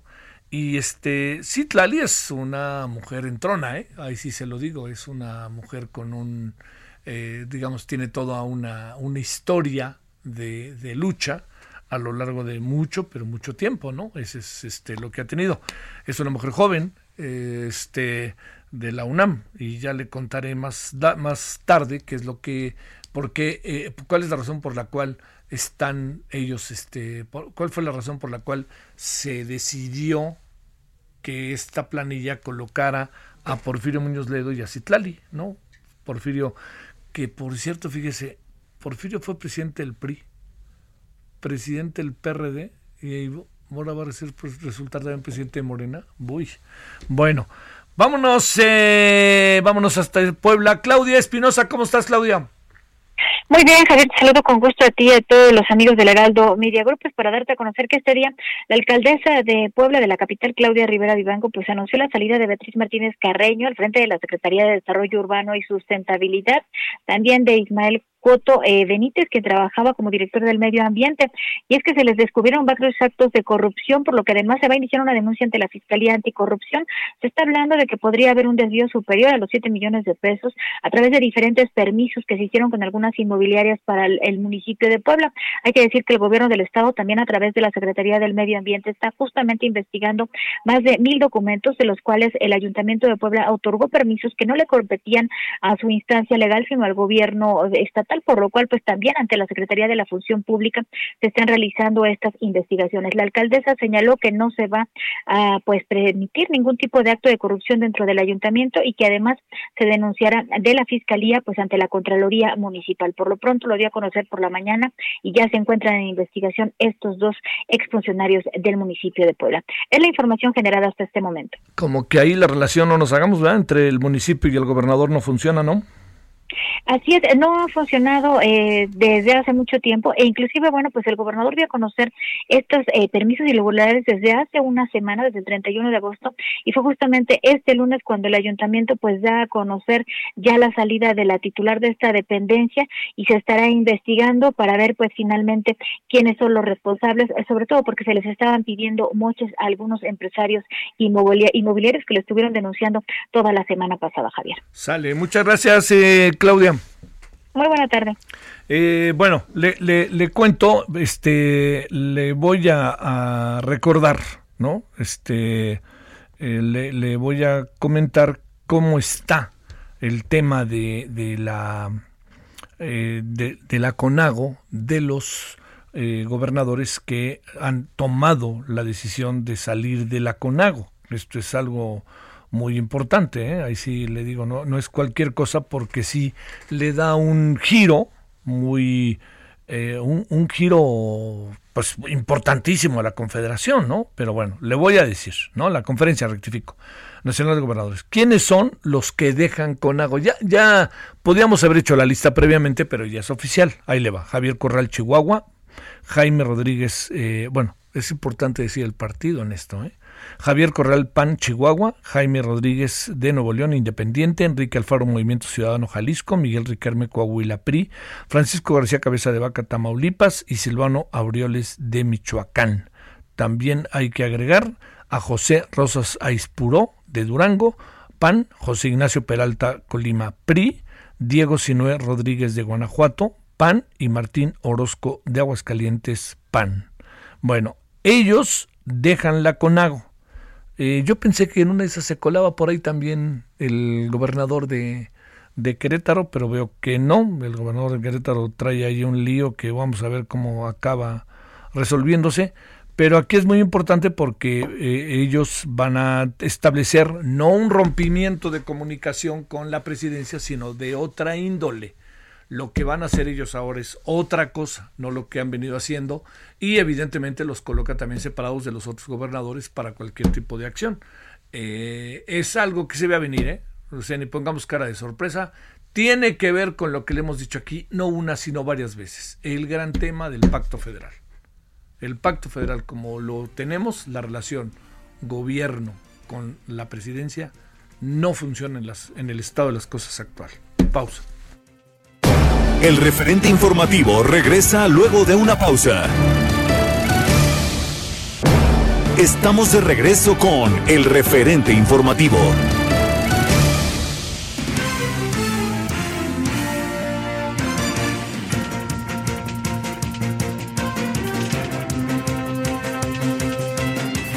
Vamos a, si le parece, a ver algunos detalles de lo que pasó en la Conferencia Nacional de Gobernadores, ¿no? Porque es, importante, déjeme darle el contexto. es una conferencia que se creó desde hace tiempo para que los gobernadores pudieran intercambiar puntos de vista, cómo ven las cosas, toda una serie de circunstancias que se viven en los estados. Puede haber contacto en estados circunvecinos, ¿no? Frontera uno con otro, en fin, por obvias razones. Pero aquí había otra variable y esa otra variable tenía que ver con tener posiciones uniformes ante la federación. Entonces, eh, hubo momentos en que dio resultado, ¿eh? pero hubo momentos en que no dio resultado. O sea, al final ya estaba eso muy diferente. Y luego también porque llegó un nuevo gobierno. Y el nuevo gobierno dijo, las reglas son así, pero ahora son de otra manera. Y entonces esas reglas que hicieron de otra manera cambiaron mucho las cosas, porque entre otras, entre otras circunstancias, usted y yo lo sabemos, hubo una pues de plano, para decirlo claro, ¿no? Hubo cada vez, avanzábamos y avanzábamos con más confrontaciones entre el, eh, la federación y los gobernadores. Entonces los gobernadores empezaron a quejar, que ni siquiera el presidente los recibía, cuestión que era cierto. Y además también el presidente les dijo, por ahí del mes de septiembre del 2018, cuando ya era un hecho que iba a ser el presidente y ya estaba nada de que le dieran su constancia como presidente electo. Entonces el presidente les dijo, oigan, voy a hacer giras a todos los estados, pero quiero que me acompañen. Entonces, el quiero que me acompañen, pues uno sabía de antemano que iba a ser que los gobernadores llevaran mentadas de madre y los, el presidente los aplausos. Y entonces el presidente aparecía para temperar. Bueno, pues, a ver, espérese, respeto, ¿no? Ya después de que les hablaron a los gobernadores, todos los gobernadores también se hartaron, ¿no? Pues o sea, eran ahora sí que el conejillo ahí. Y entonces resulta que eh, todo esto ha ido acumulando una relación muy trompicada entre el presidente y los gobernadores, o casi todos los gobernadores, no los de su partido, por supuesto. Y entonces esto se agudizó más cuando se pedían dinero de la federación y no se les daba, en fin, todo esto. Pues entonces dijeron, esto ya no sirve. Entonces aquí hagamos un lado y nosotros rasquémonos con nuestras propias uñas y andan por ahí, andan en eso. Bueno, entonces por eso pasó lo que la, la separación de 10 gobernadores. Que insisto, yo pensé que iba a estar el de Querétaro, pero la mera no estuvo. Bueno, vámonos a las 17.33 en la hora del centro. Solórzano, el referente informativo. Bueno, vamos a los detalles. Empecemos con Chihuahua. Federico Guevara, ¿cómo estás, Federico? Buenas tardes. Muy buenas tardes, pues efectivamente, como tú bien dices, analogía de todo lo que ha acontecido al interior de la CONAGO, pues el día de hoy ya finalmente parece ser que la Confederación Nacional de Gobernadores, la Conferencia Nacional de Gobernadores, pues se fragmenta.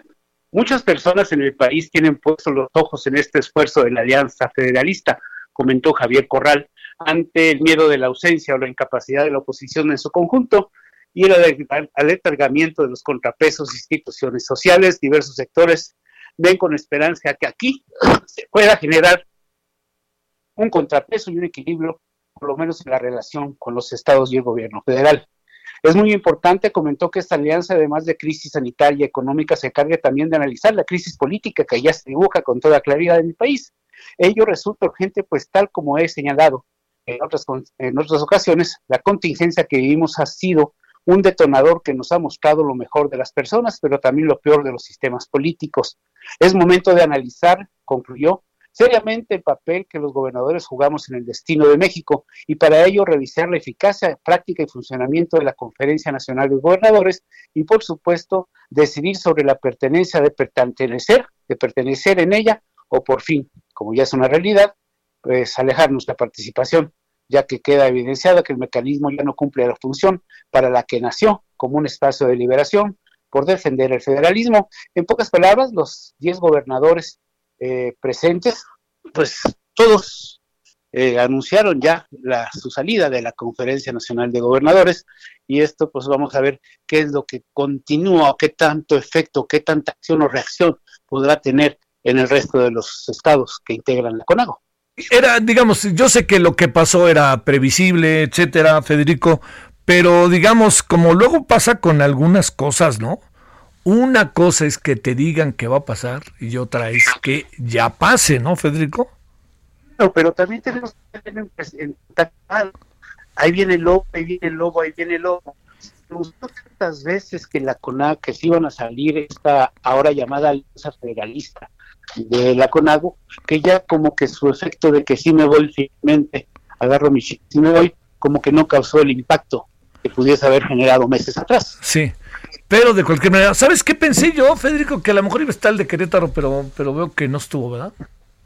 Ni Querétaro ni San Luis Potosí, creo, sí, que eran, que eran, que eran, que eran, que eran los dos, que eran los dos que pensábamos, ¿no? Que se podían sumar. Los dos de peso que pudiesen generar un mayor número de reacciones. Sí, sale.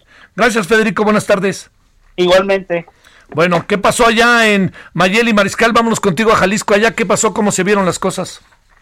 Pues Javier, muy buenas tardes. Enrique Alfaro Ramírez, que ha sido uno de los gobernadores que más ha levantado la voz justamente sobre diversos temas que tienen que ver, empezó desde la agenda energética y bueno, se ha pronunciado también en la urgencia de la Convención Nacional Hacendaria, el que se le puedan dar eh, pues mayores recursos a las entidades federativas y sobre todo el hecho de que tampoco se ha afrontado la pandemia de coronavirus de manera adecuada.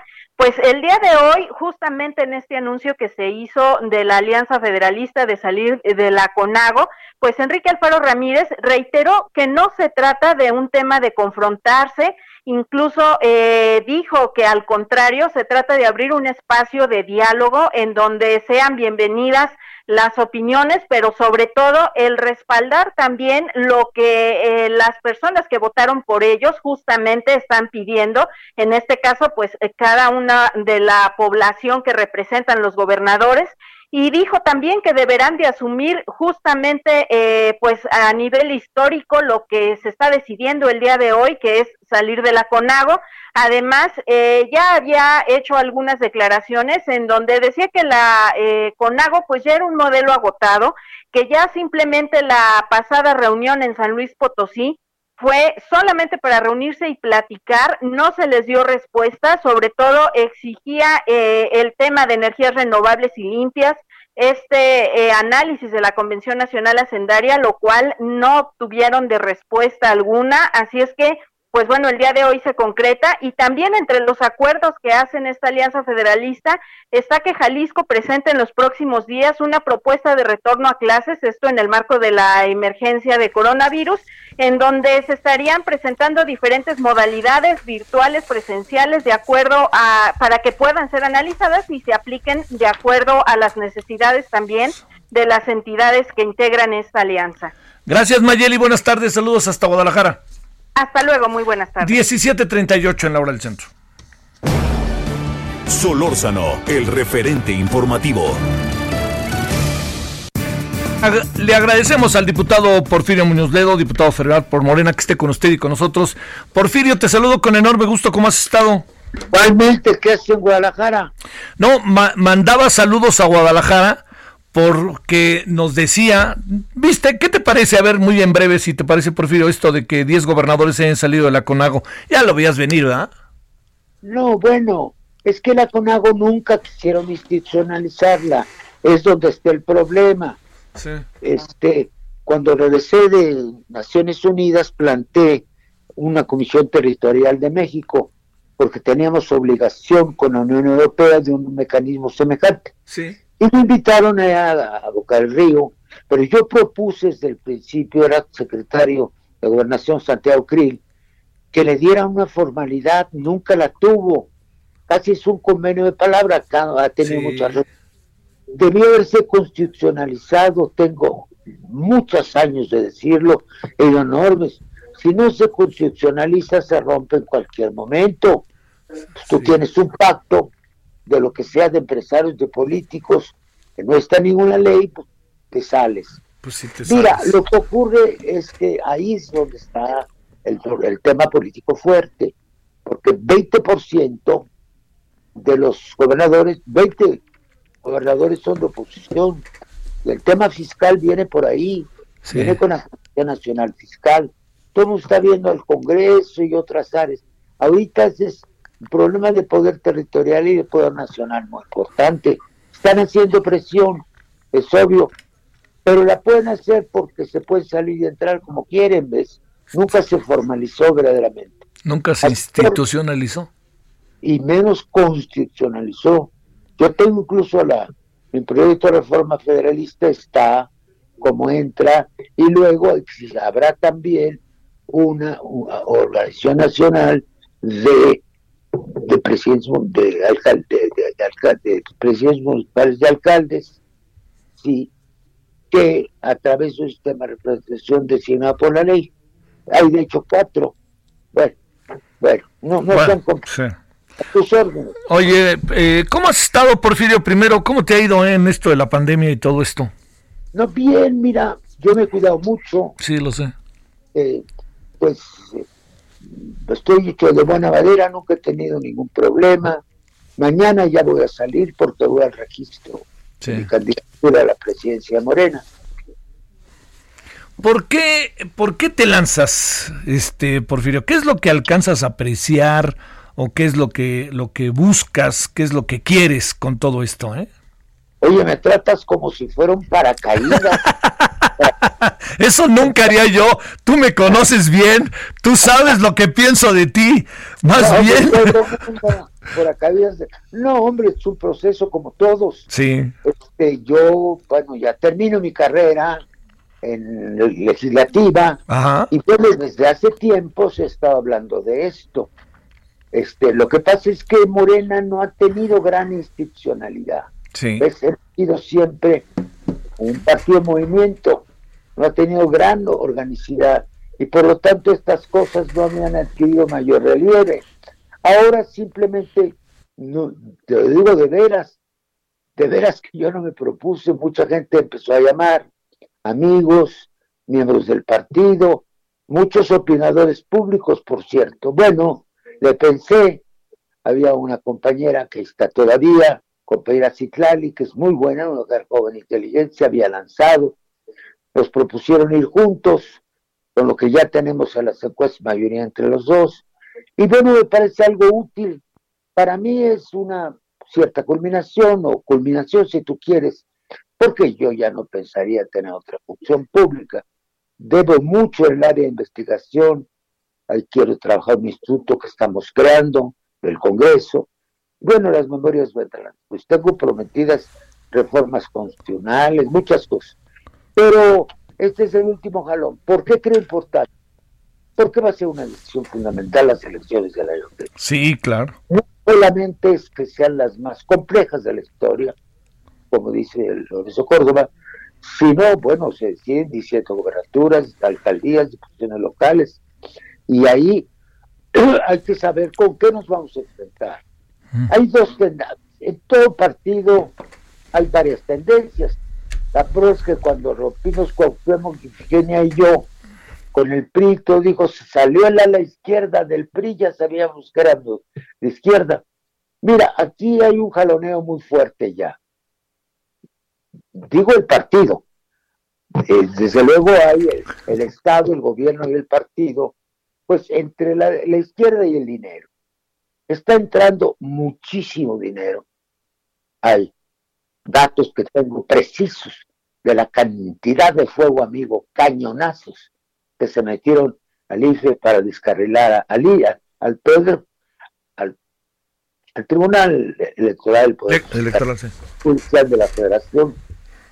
Acabo de colgar una amistad exactamente ahorita de muy buen nivel ahí. Tienen cifras. Mira, se ha metido brutalmente el dinero. Pero no del sector privado, se andan con sus intereses. El dinero en Morena, en Morena, no digo en el gobierno tampoco, eso es clarísimo, están gastando millonadas, que quieren quedar con el futuro del país. Yo creo que seguimos siendo un partido del pueblo y no un partido del dinero.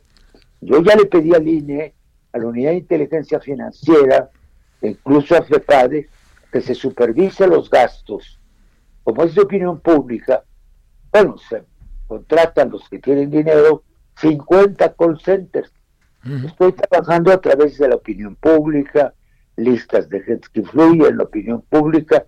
Yo quiero mantener, te voy a decir que dice un hashtag que mandaron ayer.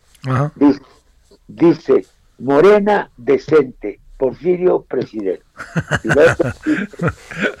oye, oye, Porfirio, a ver, esta decisión muy personal, uno lo sabe, eh, enfrenta también a otros candidatos y te pregunto, ¿te, te lo hablas esto con el presidente o esto es vas, ni de broma y vas por tu lado y cada quien lo suyo? Bueno, depende qué relación tiene cada quien con el presidente. Claro. Yo tuve una relación de más de 30 años, 38 para ser preciso, y bueno, yo le entregué la presidencia del partido justamente a él, del que era PRD entonces, él me conoce muy bien, acaba de hacer unas expresiones muy gentiles a mi persona. Él lo, di, lo, ha dicho varias veces, incluso un día ahí en la mañana. Es que yo no creo en diablo, ¿por qué? Porque cada quien tiene su esfera. Pues sí. Yo me comunico telefónicamente. Él nunca dice que si yo hice bien, hice mal. Nosotros tenemos otra idea, no gremialista de la vida. No, no. Una cosa a estas alturas, Porfirio, contigo no, no, no cabe, caray. Pues claro que no, hombre, por supuesto. No, claro, no, no, bueno, eh, yo, yo he hablado con algunas de sus gentes más cercanas, porque son mis amigos, nadie me ha hecho un... La gente cree que es un deber moral mío, y yo creo que sí lo es. El partido se puede desviar a una gran velocidad, a una gran velocidad. Está corriendo mucho dinero entonces, eso no se puede permitir. Porque además son más o menos advenedizos al partido. pues somos de un movimiento de izquierda que nace del antiguo PRI, donde rompimos Ifigenia, Cuauhtémoc, y es una línea recta hasta ahora. Sí. Oye, y hay unos benedizos que son de centro que no saben. A mí me preocupa eso. Si hay muchos dinero porque quieren comprar las elecciones y mm. quieren quedarse con el futuro del país. Mm. Así es. Eso suena. Hay mucho aquí. Oye, déjame plantearte, Porfirio, la, la parte esta que corresponde a, a tu historia política, eh, digamos, ¿te emociona la idea, Porfirio? No, bueno, yo no manejo por emociones. Cuando las emociones vienen solas, pero generalmente vienen después. Es como el amor. no, hombre, no, no, mira, ni, las palabras no son entusiasmar, ni emocionar, ni gustar, aunque todo eso pasa. Sí. Lo considero verdaderamente, pues, un deber mío, es algo que creo que debo hacer. Es lo mejor que puedo hacer a esta edad tengo condiciones. Bueno, si pierdo a las buenas en piso parejo, no hay bronca. Pero guay de que metan dinero y se los pescan. Guay. Porque yo tengo una voz. Estoy dispuesto a desenmascarar. Hablo de personas, de corrientes que tú conoces. Sí. Mm. Oye, Porfirio, pues mira, no, no lo vas a creer, pero no me sorprendió tanto tu decisión no, pues es que me parece que por ahí va, ¿no? Pues por ahí va, tú dices, ¿lo dejas o le entro? No lo voy a dejar después de lo que he hecho, pues este no lo dejas, ¿no? Pues por Además, hablé a Guinness y sí sería la primera persona. ya nada más por eso, para que me reconozca Guinness. Oye, este, pero entrando en un terreno bastante delicado es que esta elección del año que entra está no está tan fácil porque yo soy de la idea de que a lo mejor el mejor enemigo de Morena acaba siendo Morena más que la oposición, ¿no? Claro. Mira, ahorita hay problemas que, que, no debemos tomar las cosas en broma. Lo que está pasando con los gobernadores es muy complicado. Claro. Que la reforma, lo que se puede modificar fiscalmente es ahí.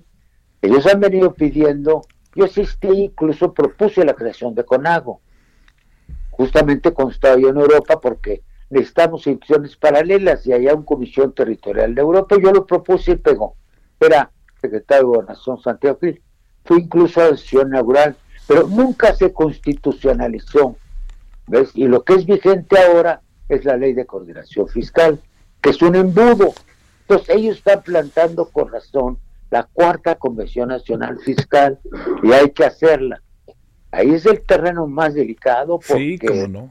porque además 20 gobernadores son de oposición. Entonces, para eso también sirve un partido. Se nos ha olvidado, porque no teníamos práctica de lo que sirven los partidos, para qué sirve el Partido Laborista o el Partido Demócrata de los Estados Unidos, justicialista de Argentina. Es donde se debaten las ideas. Los partidos serios en el mundo, como tú lo sabes, yo me formé con socialdemócratas, lo sabes.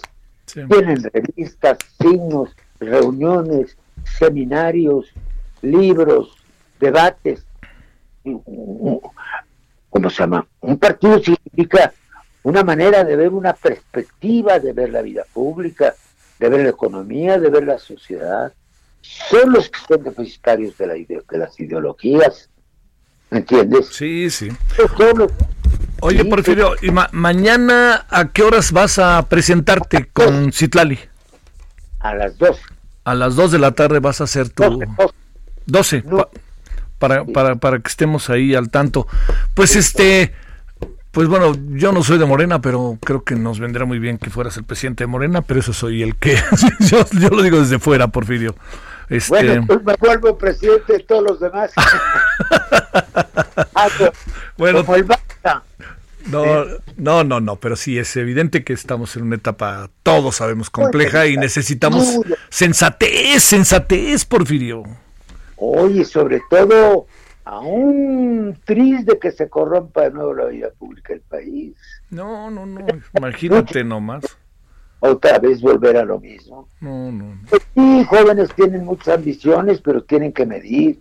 Les queda más tiempo que vida. Ahorita hay que afianzar las instituciones Y creo que lo puedo hacer. Bueno, historia y experiencia tienes. Ojalá y hables bien de mí. Acordé de un chiste de Luis Cortines. A ver. Dos padres, su hijo jugaba dominó con él en Veracruz. Sí. Lo va al sexenio. Y me dice, oye Adolfo, ya se acabó tu gobierno y nunca me diste nada. Y le dijo, te di lo mejor que se le puede a un amigo. Hablé bien de ti. no, este no es el caso. gracias. muchas, muchas gracias, Porfirio, como siempre. Gracias a ti. Un gran abrazo, Javier. Para ti, ¿eh? Muchas gracias. Gracias, Porfirio Muñoz Ledo. Gracias. Bueno, candidato a ser presidente de Morena. Y fue presidente del PRI, presidente del PRD y ahora presidente de Morena. Eh, bueno, es un hombre, bueno, es la eh, vasalla, como usted ve, pero es un hombre sensato, ¿eh? No es un hombre que se mueva así por, ya saben, así, según vaya el agua. Yo creo que no.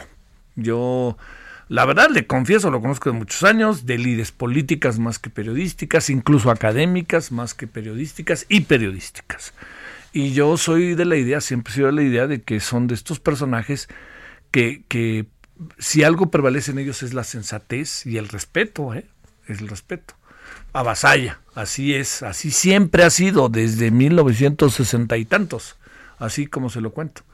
Pero bueno, pues este, a ver qué pasa, que decidan los, los morenos y morenas qué es lo que deben hacer, pero lo que sí le planteo como un hecho importante es que este es un personaje que no va a pasar por alto, que se va a echar para adelante y que los que hoy quieren en este momento ganar y ser los nuevos presidentes de Morena o presidentes de Morena, yo sí les digo, aquí tienen un rival de primera, ¿eh? Aquí es un adversario de primera, no es cualquier cosa y no se va a dejar. Y la combinación con Citlali es mucho, muy interesante mucho, muy interesante. A ver qué pasa, porque también está por ahí Gibran y el que renunció al Instituto Nacional del Seguro Social, este a Tolín, y está Mario Delgado, que también es otro candidato fuerte internamente, etcétera. Bueno, oiga, este ya nos vamos. Eh, le recuerdo, a las 21 horas en la hora del centro en Heraldo Televisión hablaremos de este tema.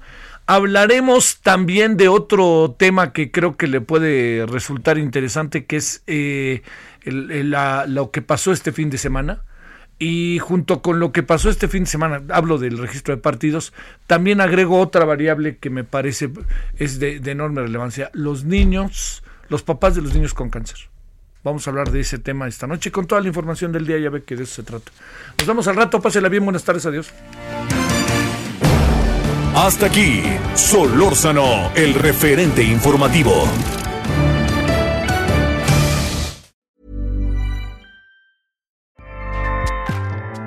ACAST powers the world's best podcasts. Here's a show that we recommend. The Real Housewives is a guilty pleasure for most, but if you're looking to not feel guilty about that pleasure, tune in to Everything Iconic with me, Danny Pellegrino, where I break down all the messy moments and behind the scenes antics of Bravo's popular franchise. And on Everything Iconic, I also interview celebrity guests like Kelly Ripa, Kiki Palmer, Drew Barrymore, Cameron Diaz, and more about their guilty pleasures, their past work, and so much more. So if you're pop culture obsessed and find yourself watching way too much reality TV like me, tune in to Everything Iconic with Danny Pellegrino wherever you listen to podcasts. ACAST helps creators launch, grow, and monetize their podcasts everywhere. ACAST.com.